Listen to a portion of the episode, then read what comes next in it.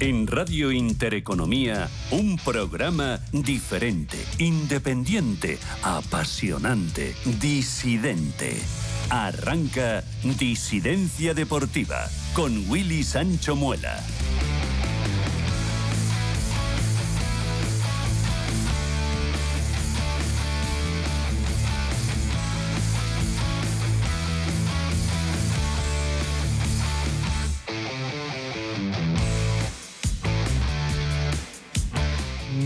Noches a todos y bienvenidos a la noche disidente. Bienvenidos a Disidencia Deportiva.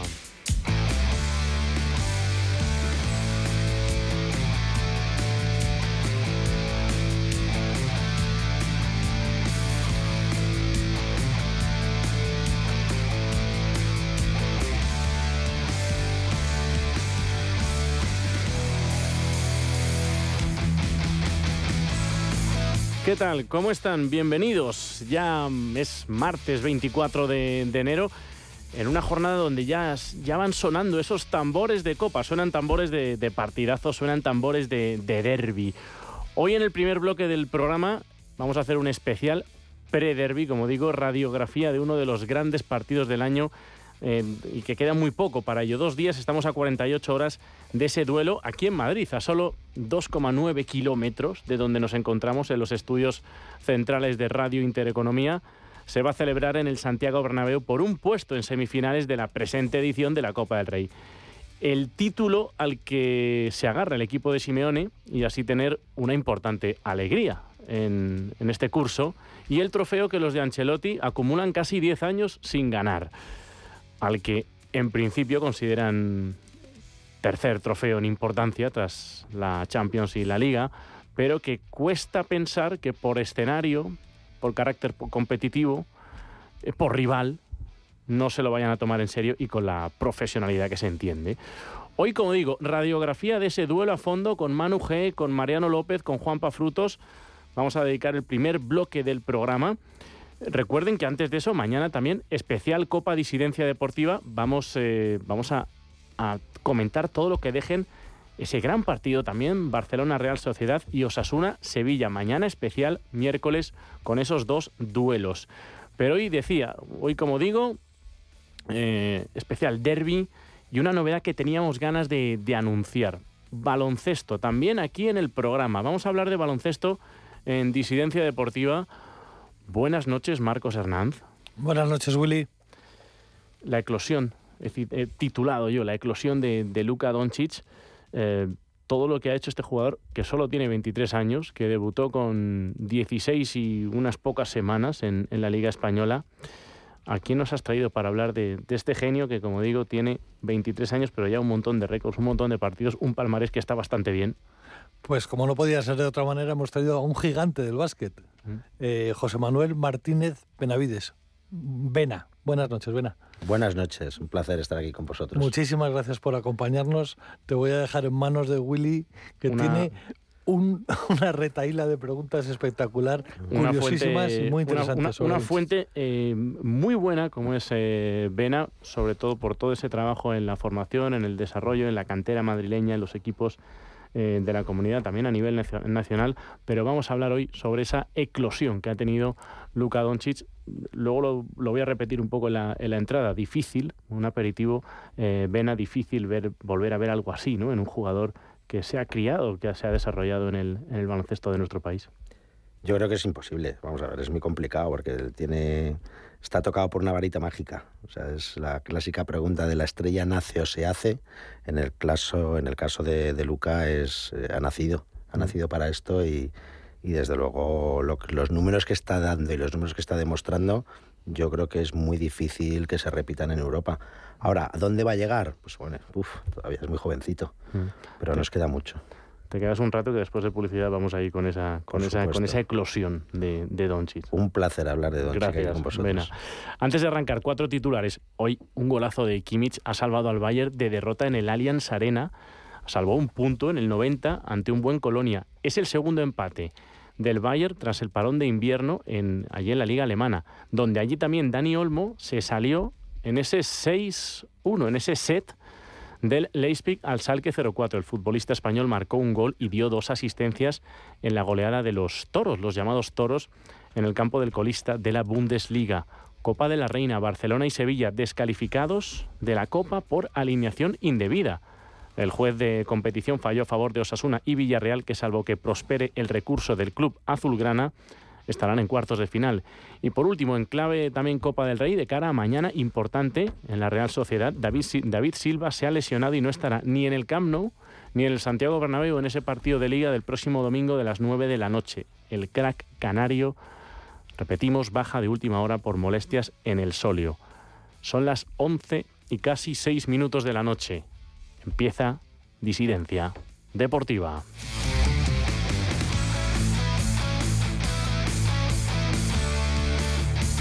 Disidencia Deportiva, tu tertulia de deportes en Radio Intereconomía.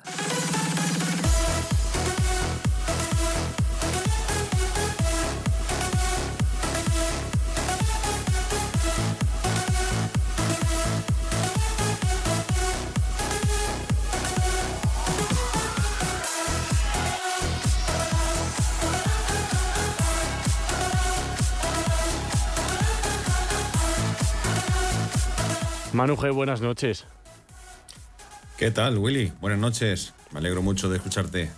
¿Hay algo de nervios o cómo van esos nervios de cara al partido o no? Tranquilo.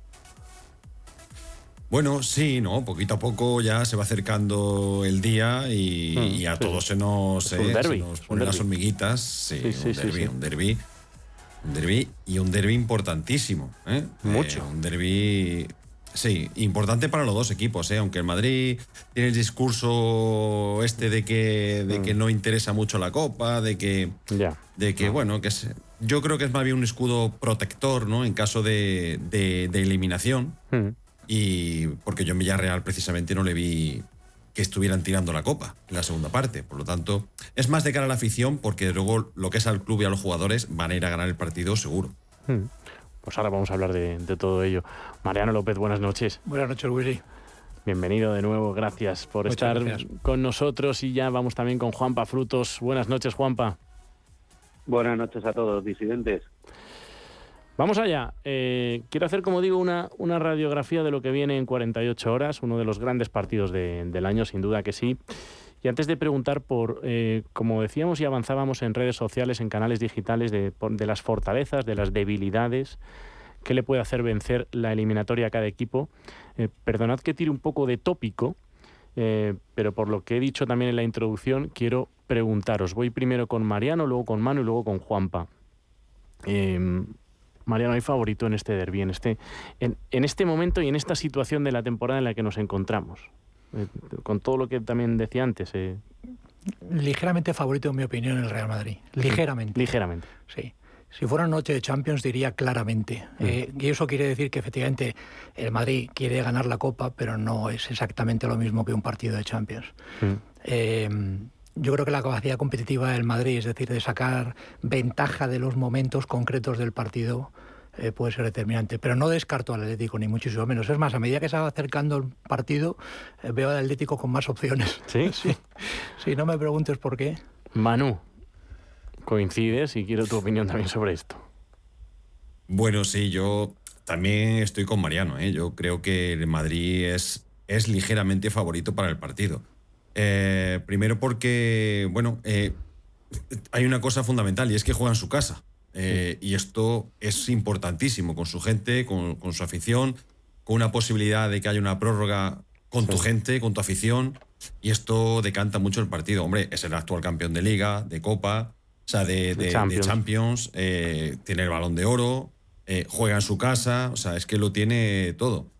encima se ha dado la circunstancia triste, bajo mi punto de vista, de, del tema este de las entradas, el poco público del Atlético de Madrid que puede presenciar el partido. Yo no me explico cómo en un deporte tan profesionalizado como, como el fútbol eh, esto todavía existe. No hay un cupo mínimo de entradas para un partido, a, un, o sea, una eliminatoria a un solo partido, no, tiene lógica ninguna.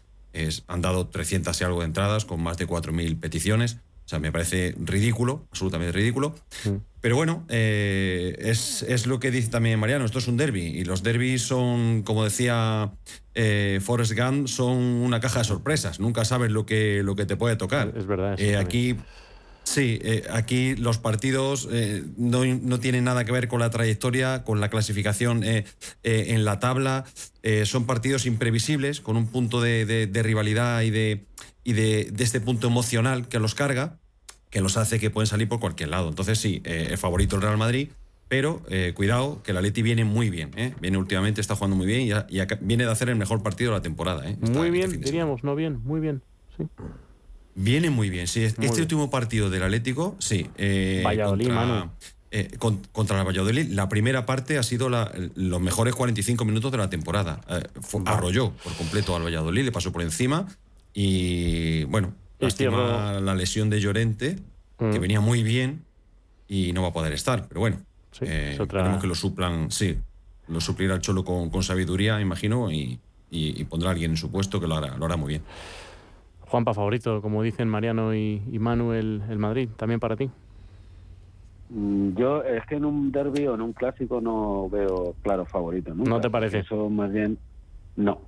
Eh, lo hemos vivido muchas veces. Son partidos especiales y, se afrontan de manera especial y ya está. Y entonces no veo que haya un no hay un favoritismo. El factor casa, el factor jugar en casa, pues pues últimamente tampoco es una cosa que garantice nada, que pueda la, afición estar más a favor. Hombre, si fuera Champions, como dice Mariano, pues sí, pero en Copa a lo mejor se vuelve en contra el, el hecho de jugar en casa, no lo sé. Em, no doy favorito, lo que sí, sobre el tema de las entradas, habría que, saber que, que, en el último partido en el Wanda el Atleti proporcionó 400 y nosotros es que estamos de obras. Además, la zona donde se alojan los, los fans del equipo rival está de obras y no sé, igual tiene algo que ver todo esto. Mm. Bueno, no me quiero tampoco, eh, sí que ha habido bastante debate hoy con el tema de, las entradas y, está bien que lo remarquemos y cada uno opine lo que, lo que considere, pero tengo cuatro preguntas que haceros a los tres y quiero que nos dé eh, tiempo. Voy primero con, con Manu, no sé si has terminado, Juanpa. Sí, sí. Con eh, Manu, lo primero, eh, ¿cuál es la principal o las principales fortalezas del Atlético de Madrid para este partido? ¿Qué puntos fuertes crees que tiene el equipo de Simeone que pueden ser decisivos pasado mañana para eliminar al Real Madrid? Bueno, eh, yo creo que lo primero son las ganas, ¿no? Las mm. ganas que le va a poner el equipo, la ilusión de ganar al eterno rival de avanzar en, esta competición, que, es la, única que nos queda para, conseguir título, y eso va a hacer que el equipo salga a, tope. Yo creo que este partido puede ser también un punto de inflexión para el Atlético en la segunda parte de la temporada. O sea, mm, creo que por ahí va a estar lo, más importante del partido, va a estar ahí, en la carga emocional, en ganarle al rival, al eterno rival, mm. en su casa, con todo en contra con su público a favor y creo que por ahí es por donde, por donde tiene que ir eh, el Atlético de Madrid. Además, eh, el Cholo, eh, pues no se le dan mal los derbis. O sea, mm, no es, le ha cambiado la mentalidad al equipo. Antes el Atlético, cuando, cuando disputaba un derby, antes de la etapa pre-Cholo, la verdad que salía casi derrotado al campo y, el Cholo ha conseguido darle ese puntito de, de, intensidad, de creértelo y de salir a, ganar de tú a tú al Real Madrid. Por lo tanto, creo que por ahí en la carga emocional y, en cómo el Cholo prepara a los jugadores en el vestuario, eh, son muchas de las armas que, pues, va a utilizar el Atleti para, ganar el partido. Mariano, las fortalezas del, Real Madrid. Sí que también hace algún año añadir algo del Atlético, pero te pregunto a ti y a Juanpa sobre esos puntos fuertes, esas, fortalezas del, Real Madrid que van a predominar y que, y que harán daño, en tu opinión, al, al equipo rojiblanco. Eh, no creo que sea el factor Bernabéu, que así que pienso que, que, el factor Bernabéu puede ser una ventaja para Atlético para hacer un planteamiento en la línea de los que hace habitualmente el Cholo y que le pudiera dar resultado, porque el Madrid tiene dificultades para atacar defensas muy cerradas y, y eso puede ser una ventaja para Atlético si controla los primeros minutos.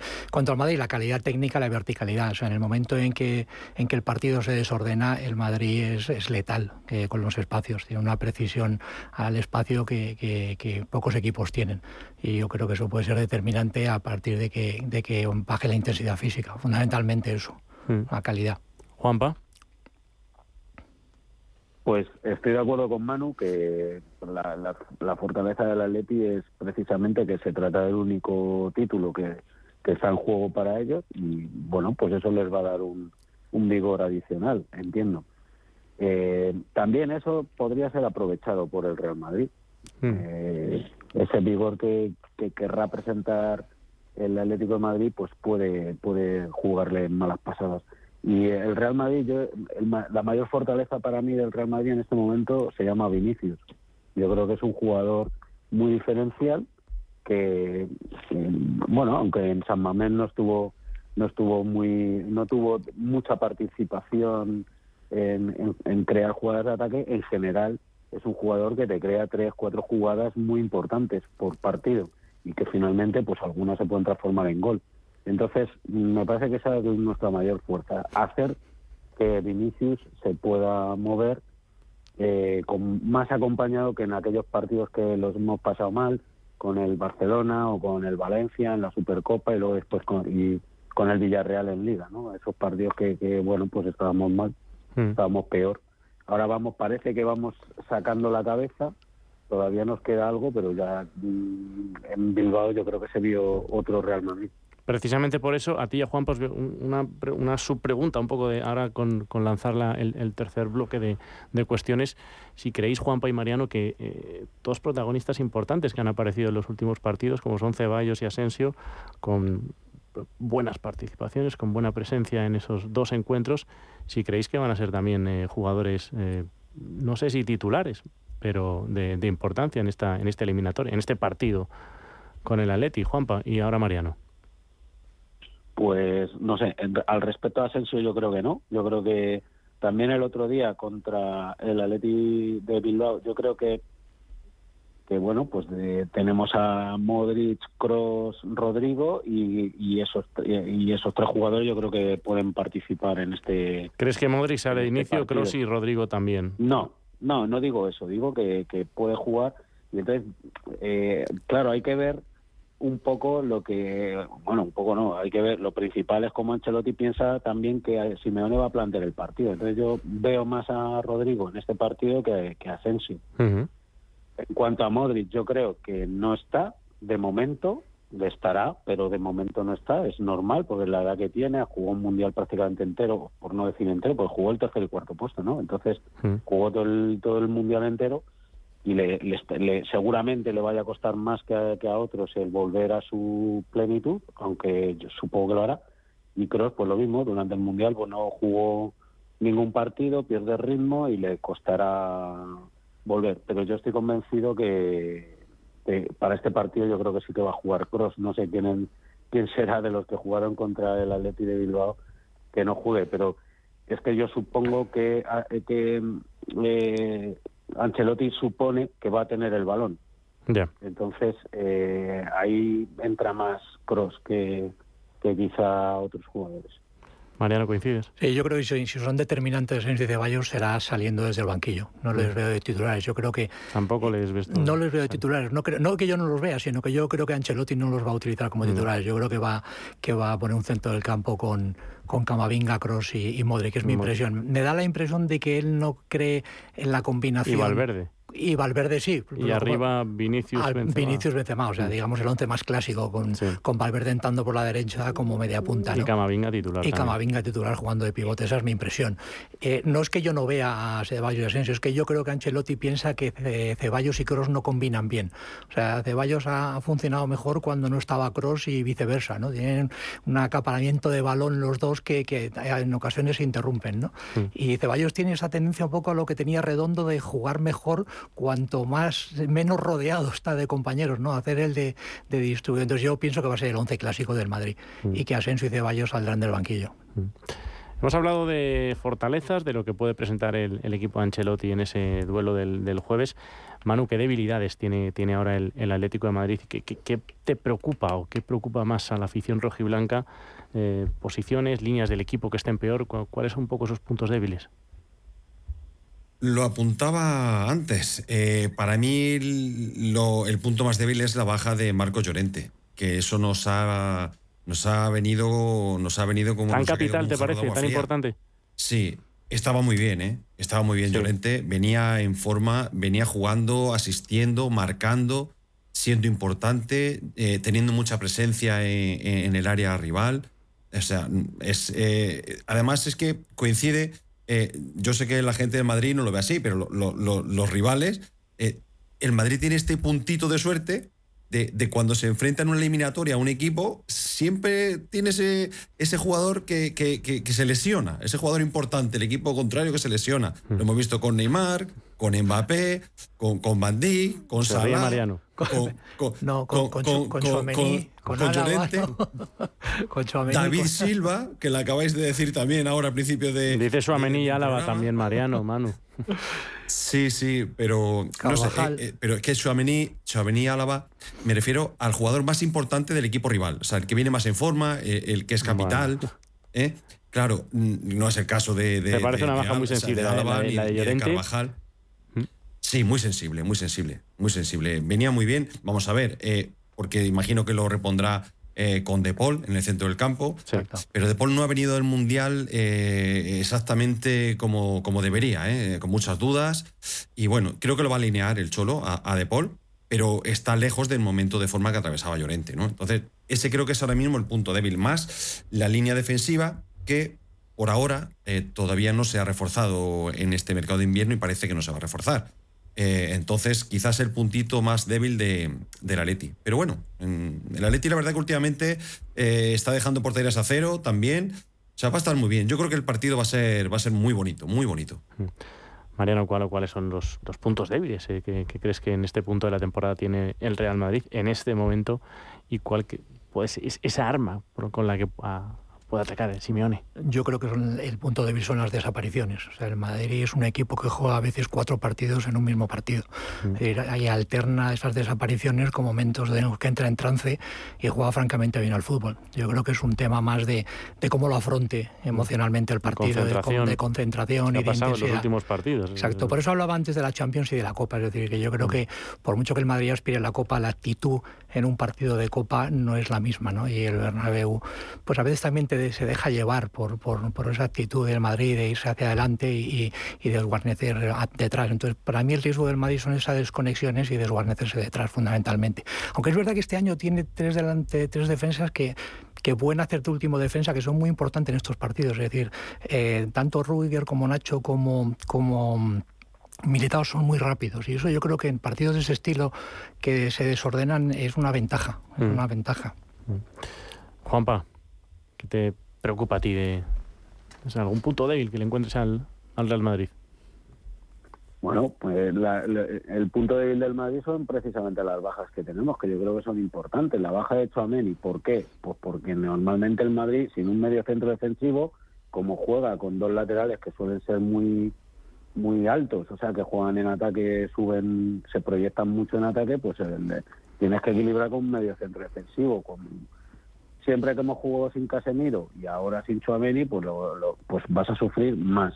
Luego el estado físico de, enero, que ya digo que estamos, parece que estamos saliendo, pero todavía seguramente no estemos a un nivel aceptable, ¿no? Y, mm. y eso también es preocupante. Y por otro lado, la salida de balón. Y ahí eh, Álava pues es un bastión, claro, en salida de balón, como lo era antaño Ramos, como y ahora pues sin Ramos pues Álava la verdad que, lo hace muy bien. Cuando tienes a Marcelo de lateral izquierdo, pues la salida de balón es muy fácil, pero cuando no tienes a Marcelo y tienes a, a Mendy, que es eh, inferior claramente a Marcelo, pues claro, si a eso le unes que no tienes a Álava, que no que vas teniendo bajas en, en el centro del campo, que los jugadores en el centro del campo no están en plenitud, pues la salida de balón se, se complica. Pues yo eso lo vi resuelto en, en el partido del Athletic Club con, con Camavinga y Ceballos, que hicieron un partido soberbio desde mi punto de vista. Y eh, bueno, pues si ese partido sirve para darles más confianza, también estuvo mejor Mendy que lo que había estado en los en los últimos partidos, bueno, pues eso es un poco lo que me preocupa, porque todos los equipos, todos, desde hace muchos años, que hacen una presión adelantada eh, muy bien muy bien organizada. Eh, ya cualquier equipo, no solo en España, en el mundo, pero cualquier equipo sabe organizarse muy bien para hacer una presión adelantada y entonces eh, es importante saber salir de esas presiones. Hemos tenido equipos en el Madrid que salían de memoria y bueno, pues a veces se pierde confianza, a veces no tienes la plenitud física como para eh, dar líneas de pase a los compañeros y, la, salida de balón se complica. Si se complica la salida de balón no te puedes asentar en campo rival y entonces pues es más difícil para los delanteros como Vinicius o como Benzema participar en el juego y, a partir de ahí crear ocasiones. Mm. Yo creo que, que tenemos que mejorar ahí y es la mayor preocupación que tengo. No, sé si un poco por, por alusiones, me, la ha soltado ahí también Juan Pamanu que el, que el Madrid también tiene bajas. Sí, bueno, claro, sí. Importante. Tiene bajas. Yo, Sí, claro, el Atlético también tiene bajas. ¿eh? Eh, ¿eh? Yo lo que me refería es a este puntito que, que tiene que tener, este puntito de suerte que también tiene que tener un equipo eh, para ser campeón. Y es que, en ciertas eliminatorias siempre el, jugador más destacado, el equipo contrario, tiene esa, esa suerte. Bueno, pues también la suerte se, se dicen que se busca, ¿no? Pues puede ser, pero que no deja de ser curioso, ¿eh? Deja de ser curioso. Hmm. Y, ya está. Yo, yo sobre todo espero que, que, que la Leti encuentre, encuentre a Griezmann, que creo que ahí puede estar gran parte de la eliminatoria también. ¿eh? Hmm. Si, si la Leti es capaz de encontrar al francés, que es un tío que ha venido en un momento estupendo. Antoine Griezmann, estupendo. Lo, decíamos el otro día también. Mariano. Y, casi más todavía que Grisman encuentre a los demás. Es decir, no tanto Grisman por sí mismo como la capacidad que tiene Grisman de encontrar a otros, a otros compañeros. Mm. Yo sé, sin Grisman apareciendo, eh, distribuyendo, es difícil que, que el Atleti sorprenda al Madrid. Mm. Igual que Benzema. Está liderando. Claro, efectivamente. Mm. Y para ir cerrando, quiero preguntaros también a, los tres, algo que es muy probable que vaya, que vaya a suceder este, este jueves. En, caso de prórroga, porque vemos que el, eh, Real Madrid después de un bache parece que va cogiendo ¿no? un poco ese, ese tono y esa, esa vuelta a, antes del Mundial. El Atleti, lo ha dicho Manu, la, la mejor primera parte la jugó el otro día con el Valladolid, con, también con una buena sensación eh, técnica y física. Em, Mariano, ¿qué, ¿Qué equipo te parece que está mejor preparado para, afrontar una prórroga? En total, 120 minutos que tendría el partido. Eh, diría que el Madrid, diría que el Madrid afronta mejor una prórroga, pero también depende de cómo venga el resultado, es decir, cómo se haya producido el orden de, los goles en, durante el partido. Es decir, pero diría que el Madrid está más, más capacitado para, para afrontar una prórroga en el Bernabéu. Manu. Bueno, sí, el, detalle que, dice Mariano de, en el Bernabéu es importante, o sea, por ahí va a tener ventaja, pero mm, yo creo que al Atlético no le va mal, no le iría mal llegar a la prórroga, ¿eh? no, no, es mal escenario para el Atleti hmm. llegar a, una prórroga, porque Claro, también los jugadores en Madrid estamos viendo que físicamente, como no entren en el campo lo que vimos el otro día en Bilbao, como no entre Ceballos, como no entre Asensio, como no entre Camavinga, el, el Madrid tiene un problema de cambio generacional en el centro del campo con Modric, tiene, tiene a Benzema con, con, muchos años también, Cross que va teniendo también edad. Eh, yo no veo mal que, eh, creo que creo que el fondo de armario, el banquillo del Atlético es más eh, extenso que el de que el del Madrid hoy por hoy. Hmm. Entonces, a mí no me importaría llegar a una prórroga en este partido. Yo lo decía por el Bernabéu. Posibilidades al Atleti. Sí, pero también porque yo creo que el intercambio de golpes favorece al Madrid. Y una prórroga casi siempre es un intercambio de golpes. Y creo que ahí es donde el Madrid tiene más, más pegada, definitiva. Mm. ¿Coincides, Juanpa? Pues no sé qué decir, la verdad. No sé. En, caso de prórroga, ¿quién puede verse favorecido? Que quizá tiene razón Mariano en que en esos momentos normalmente los partidos están más rotos y ahí pues suele tener ventaja quien tiene más pegada, ¿no? Pero pero tampoco estoy convencido que el Madrid tenga una gran pegada en este momento del año, ¿no? No lo sé. Claro. En, hombre, en cuanto al banquillo, yo, bueno, sí, en este momento el banquillo del Atleti podría estar, mm, o sea, podría tener mejor, más, más, más personas, ¿no? Más jugadores que el banquillo del Madrid, porque claro, con, con las varias lesiones que tenemos y contando con que tenemos cuatro o cinco jugadores con los que no contamos dentro de la mm. plantilla, pues efectivamente se nos... Sí, son dos, dos, o tres lesionados importantes y lo que hemos hablado aquí varias veces, ¿no? Odriozola, Mariano... Odriozola, Mariano, Vallejo... Vallejo... pues parece que no se cuenta con ellos, mm. más, más los lesionados. Y, y pues eso, me dejaba Hazard. Se te hacen 15 o 16 jugadores disponibles. Sí, 15, 15, 16. Y para cerrar, eh, Mariano, ¿qué equipo tiene mejores especialistas desde los 11 metros que también podemos llegar a los penaltis? El Madrid viene de ganar casi todas las últimas tandas y yo diría, yo diría que el Madrid es lo que tiene, mm. que tiene mejores lanzadores. Mm. Manu. Pues mira, este escenario sí es verdad que no lo quiero, el de los penaltis. No te gusta, no, te apetece penaltis. No me apetece nada, no quiero verlos ni en pintura. Eh, la, prórroga sí que, sí que le veo posibilidades a Leti, pero desde luego desde el punto de penalti eh, estoy seguro de que de que, de que no, de que ganaría el Madrid. O sea que no quiero llegar a esa tanda de penalti y espero que no, que no lleguemos. Mm. Juanpa, ¿tú querrías llegar a los penaltis? Yo creo que tendríamos la ventaja del portero más que de los tiradores. Yo creo que ahí Courtois, aunque son dos grandísimos son dos muy buenos porteros, sí. Muy buenos. Pero yo creo que en, penaltis, yo creo que Courtois es superior. Mm. Así pensaría. Con lo cual, yo creo que esa baza, en principio, sería sería sería favorable al Madrid, yo creo. Hmm. Y terminamos con quiero que, que nos, nos, mojemos, como solemos decir también en, en el programa. Eh, Mariano, ¿te animas con un porcentaje? 60-40 para el Madrid. 60-40. Manu. Me la ha quitado, ¿eh? Me la ha quitado Mariano. Pero para el Madrid también, ¿tú? sí. No. no. Eh, yo creo que el Madrid es ligeramente favorito ¿eh? en esta. Sí, lo tiene todo a favor. es que Mm, mejor no lo puede tener, mejor escenario es imposible. Mm, pero bueno, yo lo voy a apretar un poco y voy a decir 55-45 para el Madrid, sí, creo. Juanpa. Sí, yo creo que estamos todos en la misma línea. Yo, yo doy 50-50. ¿Por qué? Porque es Copa del Rey mm.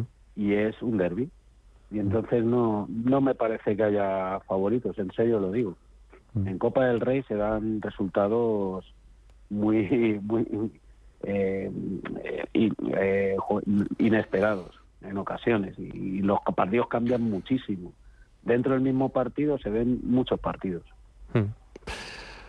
Pues el jueves nos espera un, buen partido, Mariano, que es lo, que queremos ver, buen fútbol.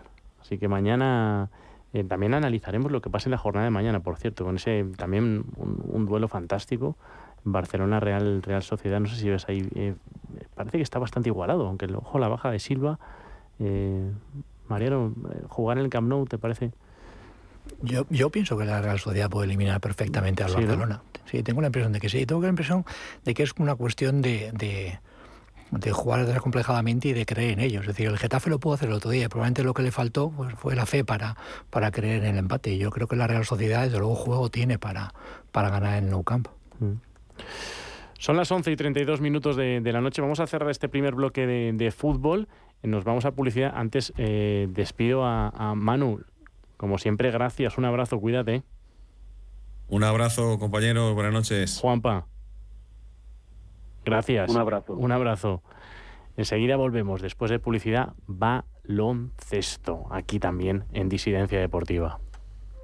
Lekeitio, asador vasco para tus comidas, cenas y celebraciones con la mejor relación calidad-precio. Gran variedad de menús según tu presupuesto. Disfruta como mereces de carnes y pescados preparados con mimo en nuestra parrilla. Calle Uruguay 16, la zona más cómoda de Madrid, donde Príncipe de Vergara y Serrano se unen. Aparcamos tu coche a cubierto por cortesía. Asador Lekeitio. Teléfono 91 519 7365. La Hora de Miguel Ángel es un programa dedicado a la salud y la prevención de enfermedades. Con un lenguaje claro y sencillo, te explica cómo llevar una vida saludable. Todas las noches a la una y media de la madrugada en Radio Intereconomía.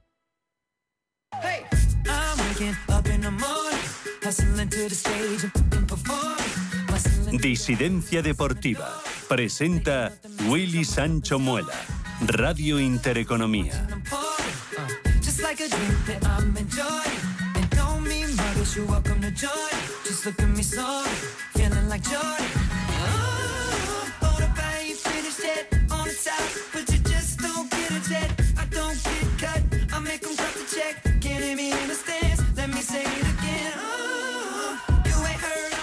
Y hoy también en Disidencia Deportiva, porque no todo va a ser fútbol, eh, baloncesto. teníamos muchas ganas de Claro, un, deporte que, ha dado muchas, muchísimas alegrías y, fantásticos jugadores. Nos ha dado a este país el baloncesto una cantidad muy grande de, deportistas del más alto nivel. Han salido de, la cantera y de los equipos que componen la liga profesional que, disfrutamos en nuestro país.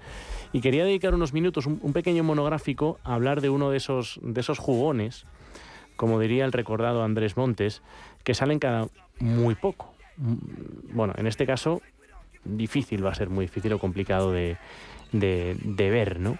Con 23 años, Luka Doncic, eh, nacido en Ljubljana, comenzó a jugar a los 6 años, Doncic, baloncesto, empezó jugando baloncesto, fútbol, haciendo también judo, balonmano, pero en su ciudad natal, como anécdota contamos que coincidió con el portero español Nacho Barrio Pedro. Ejercía de profesor invitado allí de educación física y es un poco quien tuvo la culpa de que se decantara por el deporte de, de la canasta. Tras ese desarrollo infantil, a los 13 años, en 2012, llega aquí, a Madrid, a la capital de España, firma por cinco años y solo tres temporadas después se convierte en el jugador más joven del equipo blanco en, debutar en la liga, con 16 años y dos meses, el tercero más joven en la historia de la competición. Y luego llegó la NBA, también, donde entra en irrupción, fue elegido en tercera posición del draft por Atlanta Hawks, traspasando sus derechos a los Dallas Mavericks justo después. Sexto europeo elegido en el top 3 en toda la historia de la NBA. Fue rookie del año, mejor debutante. Y hoy, como decía, quiero tener una charla y quiero opiniones con una, una fuente de, de, gran sapiencia, experiencia del mundo del baloncesto para hablar sobre este, este fenómeno. José Manuel Martínez Benavides, Vena. Le hemos saludado al principio del programa Buenas noches, Vena. Buenas noches. Marcos, una fuente fantástica que nos has traído en Hoy a, Disidencia. Inagotable de sabiduría. Lo vas a comprobar por ti mismo. Lo vamos a comprobar ahora mismo. Voy a poner un poco, un poco en, situación. Eh, Vena, entrenador superior europeo de baloncesto, dirigió a clubes como el San Fernando o el Alcobendas aquí en Madrid. Casi 20 años como entrenador profesional, director de la cantera del baloncesto Colegio San Agustín, aquí en Madrid también, entre otros muchos cargos ligado a este fantástico deporte. Y sobre todo, eh, mucho y buen trabajo en, esa base, en la formación, en el desarrollo de este, de este deporte. Gracias por haberte venido a, a Disidencia, Vena, lo primero un placer, un gustazo esto de hablar de baloncesto con vosotros, vamos, encantada la vida, siempre que queráis. La primera es muy clara, son años en, el deporte madrileño, en el deporte nacional, en sus canteras, en equipos, en clubes. Eh, ¿Tú cuándo te enteras que hay por ahí un, chico que ha llegado siendo un niño a la cantera del, Real Madrid y que tiene una pinta estupenda y que ya los focos van, van apuntando a él? Pues es, es, muy curioso porque yo tenía muy, buena amistad con entrenadores de la cantera del Madrid mm. y, es verdad que en los últimos años estaban tocando jugadores europeos muy jóvenes pero que no llegaban nunca a triunfar o les costaba incluso traerles por condiciones de contractuales y demás. Y aquel año, pues un chico, a mí me, me, avisan en abril, un entrenador, buen amigo mío de la cantera del Madrid, oye, vente a ver un entrenamiento porque tenemos un chico excelente. Digo, joder, pues uno como tantos de los que habéis fichado. Y entonces me, citan a un entrenamiento. por aquel entonces la cantera entrenaba en, el colegio agustiniano a veces, en, las canchas del canoe. Y me iba a ver un entrenamiento del cadete y realmente me dejó impactado. O sea, porque el, tío tenía una soltura, trabajaba con una alegría. ¿Qué, impresión te causó esa, aquella primera vez? O sea, ¿qué, impacto? El impacto fue cuando termino y me entero que no era cadete, que era infantil. Ah. O sea, estaba entrenando, estaba entrenando con chavales más mayores, que en esa edad parece que no, pero se nota mucho. Se nota. Eso fue lo que más me impactó. Digo, joder, con esta soltura, con esta alegría y, y sin estar cortado ni nada, y está entrenando con un año mayor lo que más me llamó la atención era eso, o sea, una sonrisa en la cara, un desparpajo, mm. eh, le daba un pelotazo a uno, eh, luego se tiraba un triple desde la esquina, uno desde 10 metros, eh, luego le pasaba el balón por debajo de las piernas al, segundo entrenador. Personalidad. O sea, una personalidad en la cancha asombrosa, entrando con, ya te digo, que en esas edades, tener 14 o 15 años se, nota, mucho, se, nota mucho. Mm. y eso es lo que más me llamó la atención luego ya, bueno, a posteriori, que, que, más adelante eh, vimos cosas de, que fue pasando de dos años en dos años. Mm. Al año siguiente era cadete, pues ya entrenaba con el EVA. Y, el año que debuta con el, con el Real Madrid es último año de cadete. Mm. O sea, que es que se había saltado ya tres categorías por encima. Y deportivamente, ¿qué, fue lo que más te gustó de la, en aquellos primeros partidos, cuando le ves en, aquellos primeros instantes de, sobre su juego, sobre su desempeño en, la pista? ¿Qué fue lo que dices, este chico? Eh, me, chocó mucho el, control total del juego. Era un chaval que con 15, 16 años pueda jugar de 1, de 2, de 3, de 4 y hasta de 5. Es decir, no era todavía demasiado grande como es ahora y tan corpulento, pero de dos, de tres, de cuatro y de cinco. Sí, sí, sí, podía jugar de todo, porque jugaba de espaldas al aro, subía al balón, eh, mm. tiraba de fuera. Eh, era un tío muy completo, un chaval completísimo. ¿Qué es lo que quizás le llama mucho la atención a todo el mundo? Que por qué acaba jugando de uno cuando podía ser un grandísimo dos, un grandísimo tres, necesita el balón necesita protagonismo. Quiere balón. Quiere balón, necesita protagonismo y a él le gusta disfrutar y para eso hace a los demás. Es un gran asistente, es un gran tirador, es un gran penetrador, es un gran doblador de balón, pero él domina el juego a las mil maravillas. Siendo cadete, verle jugar los pick and roll, los bloqueos directos, indirectos, cómo lo saltaba, cómo no lo saltaba, de verdad que era parecía un chaval que, tuviera 20 años en vez de tener 14 o 15 algo que mejorar tenía por aquellos años, en, tu opinión como formador y como entrenador, que, que, supongo que algo también, pero a mí me chocaba muchísimo que eh, yo le veía lento. ¿Sí? Yo personalmente le veía un jugador lento y digo, bueno, acabarán trabajándole la rapidez, mm. la rapidez de ejecución del tiro que le ha hecho, su famoso step back que, que, lo lleva tan, tan a rajatabla, lo está trabajando muy bien y lo seguirá mejorando, pero era lento. ¿Y qué pasa? Que el tiempo, entre comillas, me ha quitado razón. Ahora sigue siendo lento. O por mm. lo menos es mi opinión. ¿Qué pasa? que es una lentitud. sí, claro, es una, disfrazada, ¿no? Intrínseca y disfrazada. ¿Por qué? Porque, él, va muy, muy hacia adelante, usa mucho el cuerpo, por eso es tan mm. corpulento, sabe dar un paso lento para hacer caer en las fintas a los jugadores. Es un jugador que tiene mucha envergadura. Por eso te digo que puede jugar de uno, de dos, de tres, de cuatro. Puede defender a distintos jugadores con distintos pesos también. Mm. O sea, puede defender incluso un 5 en un poste bajo si es necesario pero esa lentitud que yo le veía de joven, digo, en el momento que este chaval sea rápido ya va a ser imparable. Pues ahora quizás me como mis palabras, porque viéndole es, es su estilo de juego y es el que le va. Es que mm. mete 40 puntos jugando a dos por hora. Y en la NBA. En la NBA. O sea que es tremendo. Igual no lo parece porque eh, con lo que ha hecho ya en más de seis años como profesional, pero eh, tuviste son muchos años. ¿Tuviste algo similar con esa, con esa edad, digo, ¿eh? cuando él llega a España con, con 13, 14 años? ¿Algún chico que bueno, a mí, eh, bueno, todos lo conocéis. He dicho algo similar. ¿eh? Sí, eh, era muy impactante ver de, jovencito. Yo lo vi en la, en la minicopa. Sabéis que todos los años en la Copa del Rey hay una minicopa infantil. Fue muy impactante la de Sevilla del 2004. Yo la vi en directo. ver a Ricky Rubio. Mm. Ricky Rubio en esa minicopa era tremendo. Era tremendo. Ricky Rubio era tremendo. Lo que pasa es que Ricky Rubio es jugador de características distintas. Es, un base nato, es un 1-1. Ricky Rubio no puede jugar en varios puestos. Uno, como mucho, dos. Mm. Y dos, ha tardado mucho en llegar porque le han hecho mejorar el tiro. Pero en aquella época, verle en el Juventud meter 70 puntos en la minicopa, y, y, ganar la minicopa aplastantemente al Madrid metiendo 50 puntos y cogiendo 30 rebotes, te quedas impactado, claro, era infantil. Era un infantil que medía ya 1,90. O sea, Rick Rubio infantil era lo mismo que ahora. Hmm. Y eso era lo más parecido que he visto, pero tan completo, con tanta soltura y con tanta clarividencia, mm, yo no recuerdo. Me chocó mucho también, lo sufrí como entrenador enfrente a la Bomba Navarro, siendo cadete. Lo hmm. sufrí en el Campeonato de España de Murcia y, y también la Bomba Navarro era impactante. Y era impactante además porque tenía un físico poco llamativo. Muy poco. Esas son las dos cosas así en España que yo he podido ver más cercanas. Pero desde luego, con la rapidez y el impacto que ha llegado Luka Doncic aquí en, al, al baloncesto profesional, vamos, tremendo. tremendo. ¿Qué es lo que más te ha sorprendido de, ya lo logrado, de lo, de lo conquistado hasta ahora con, el Real Madrid y, ya también en la NBA? Porque hay, mucho que mm. elegir con solo 23 años, insisto con ellos. Son, son, tres ligas, dos copas, campeón de Europa, aquella Euroliga de 2018, unos logros individuales y algunos récords y estadísticas espectaculares en, la, mm. en la NBA, como ya hemos dicho. Eh, ¿A ti qué es lo que más te ha sorprendido de ya todo lo conquistado por Doncic, que es mucho, y puede que le queden 15 años de carrera, hasta los 37 38 puede jugar en NBA.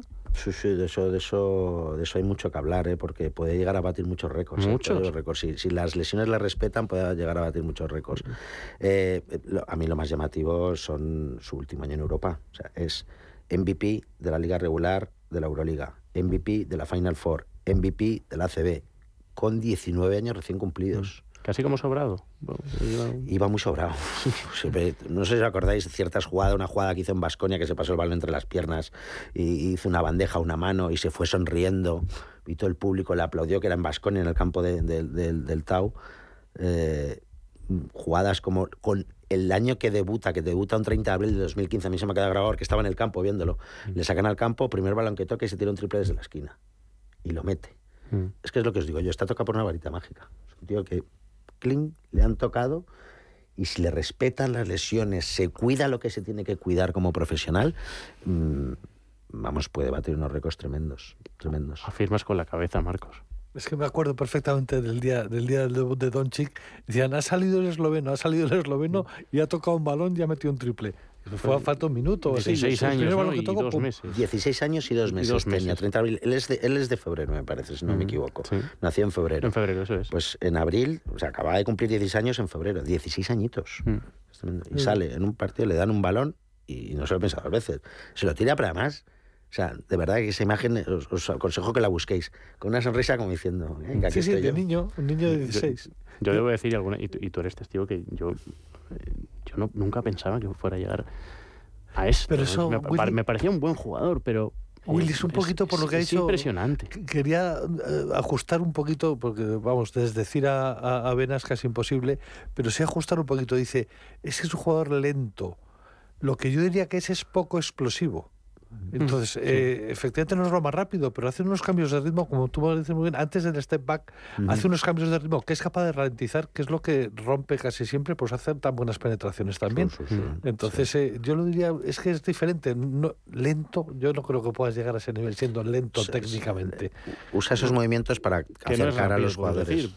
Pues para acercar a los jugadores en las fintas. Exacto. O sea, cae en la trampa, las fintas, un maestro mete el cuerpo para adelante, va para atrás, si le siguen, lo vuelve a meter Mm, reversos, amaga con un pase que no lo ve, se gira el jugador.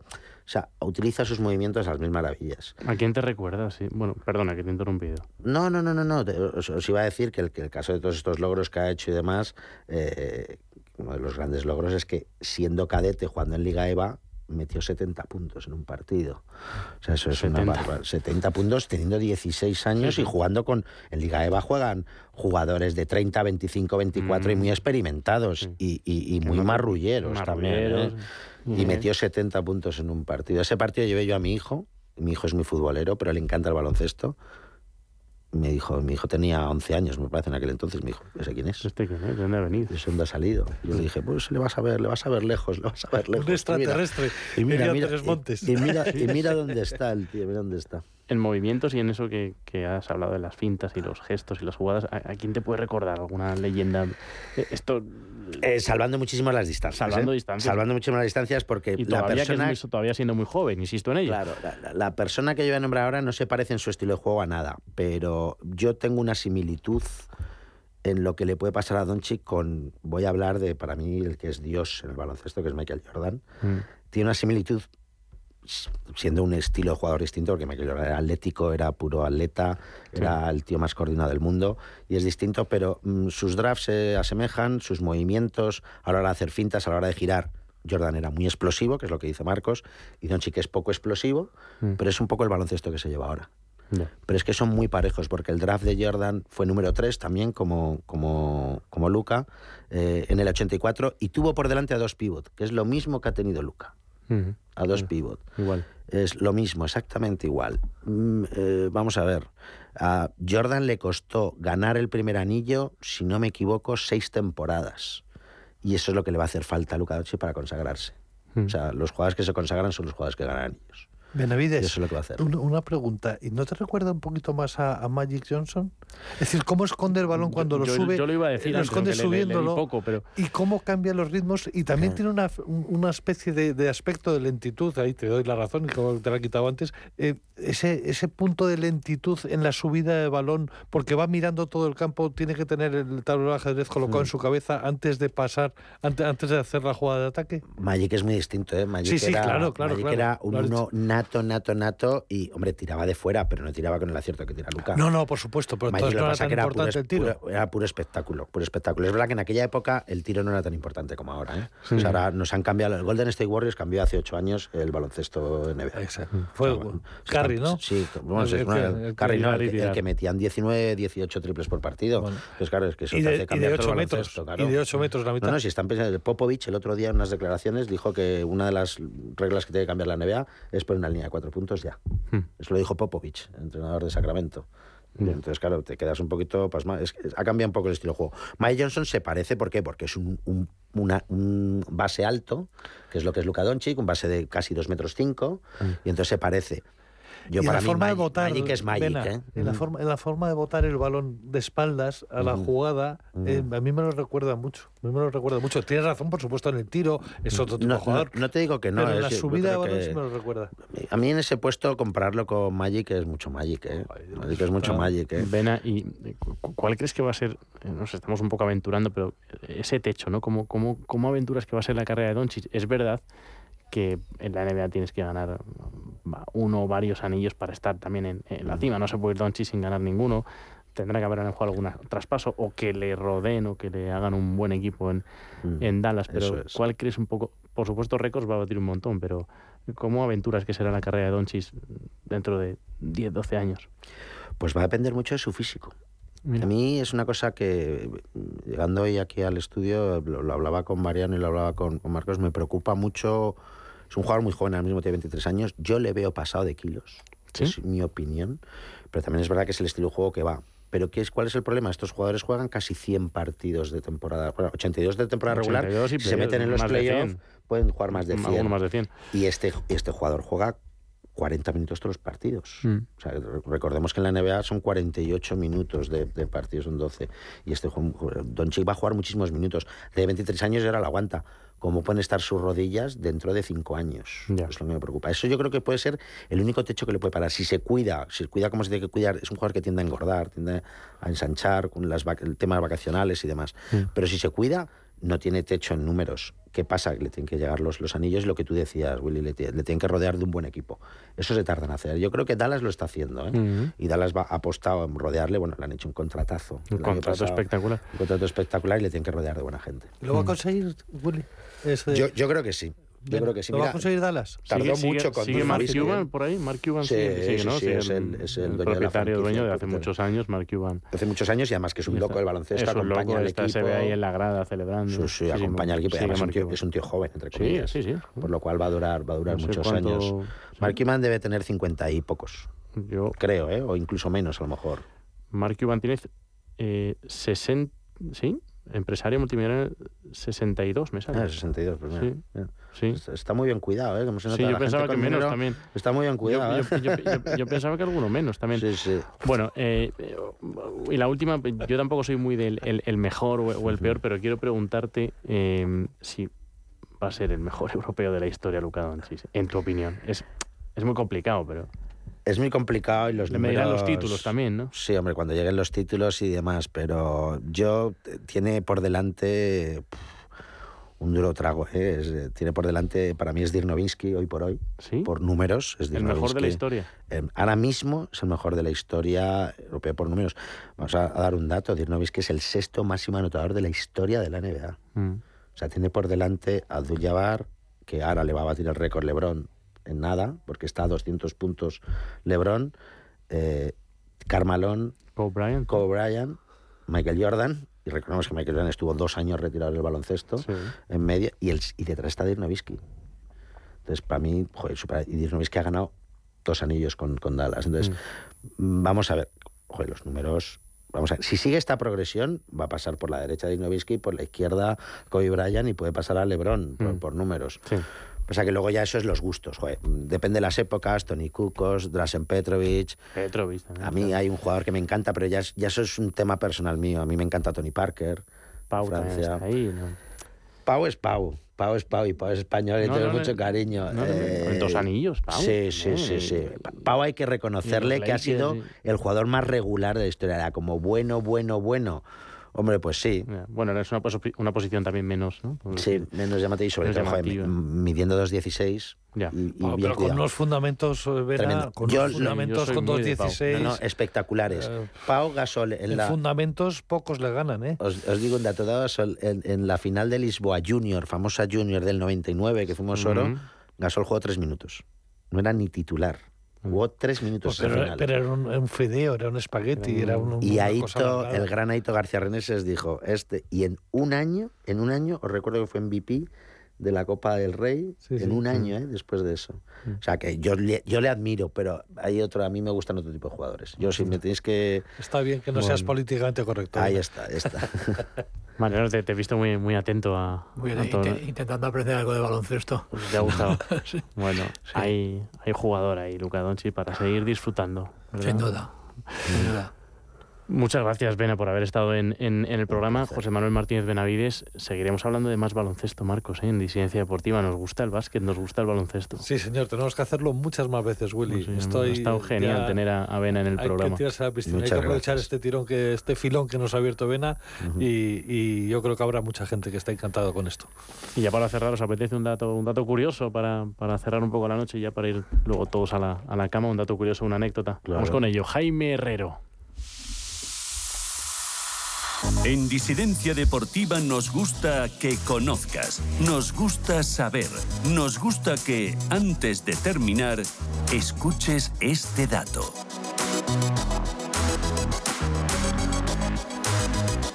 Dale, Jaime. Buenas noches, Willy. Buenas noches a todos. Volvemos por fin con un nuevo dato. Además, os traigo un dato curioso de esos que tanto gustan. Resulta que la FIFA ha impuesto una nueva norma, pero que solo afectará a las Islas Feroe. Debido a los fuertes vientos del país, la FIFA va a permitir que un compañero le sujete el balón al otro cuando se va a lanzar un libre directo. Así, el balón no se moverá por el aire y se podrá chutar sin problemas.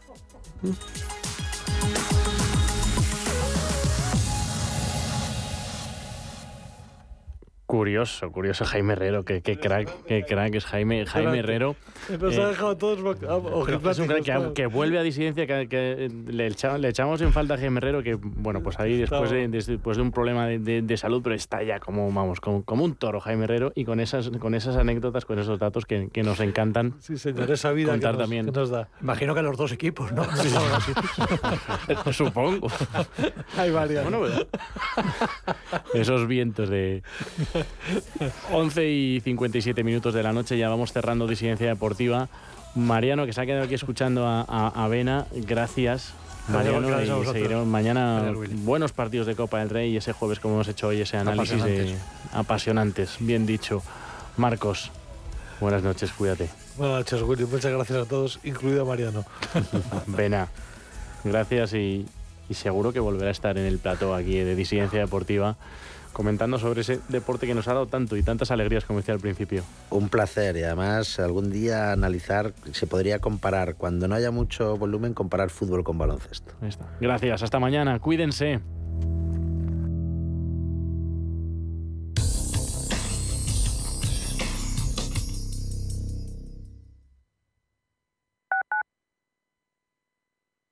Te gusta, lo que te emociona, lo que te estremece, lo que te espera. Cultura, arte, ciencia, pensamiento, literatura, arquitectura, diseño, cine, historia, música. Nace Caixa Forum Plus, una nueva forma de conectar con toda la cultura y la ciencia al alcance de tu mano. ¿A qué esperas? Descárgatela. Caixa Forum Plus, Fundación La Caixa. Radio Intereconomía, una excelente plataforma para anunciar tu empresa, con una audiencia exclusiva, con poder adquisitivo medio alto y que sabe lo que quiere. Teléfono 919992121 y en comercial arroba intereconomía.com. Radio Intereconomía, la radio de las empresas. ¿Sabía usted que unos pies con problemas pueden paralizar nuestro ritmo de vida? Le proponemos una solución indolora con una mínima incisión y con anestesia local aplicando las técnicas más avanzadas en cirugía del pie. Clínica Jiménez, calle Alcalá 378. Diagnóstico gratuito 91 367 0071. Centro reconocido y autorizado por la Consejería de Salud y la Comunidad Económica Europea. 91 367 0071. ¿Conoces el restaurante Sidrería Donosti en Madrid? Sí, en el barrio de Argüelles, el de la sidra natural de Astigarraga. Y el de la mejor tortilla de bacalao, el chuletón, los pescados a la parrilla y muchas delicias más de la cocina vasca. Sidrería Donosti, Luisa Fernanda 21 en Argüelles. 91 540 1976. Sidreriadonosti.com. Te tratarán como en casa. Hola, soy Rafa Jiménez, presento a media sesión en Radio Intereconomía. A media sesión, para resumir esas mañanas que dan tanto de sí. De una forma amable y donde abrimos el abanico de la información. De 12 a 2 del mediodía en Radio Intereconomía. Di que nos escuchas.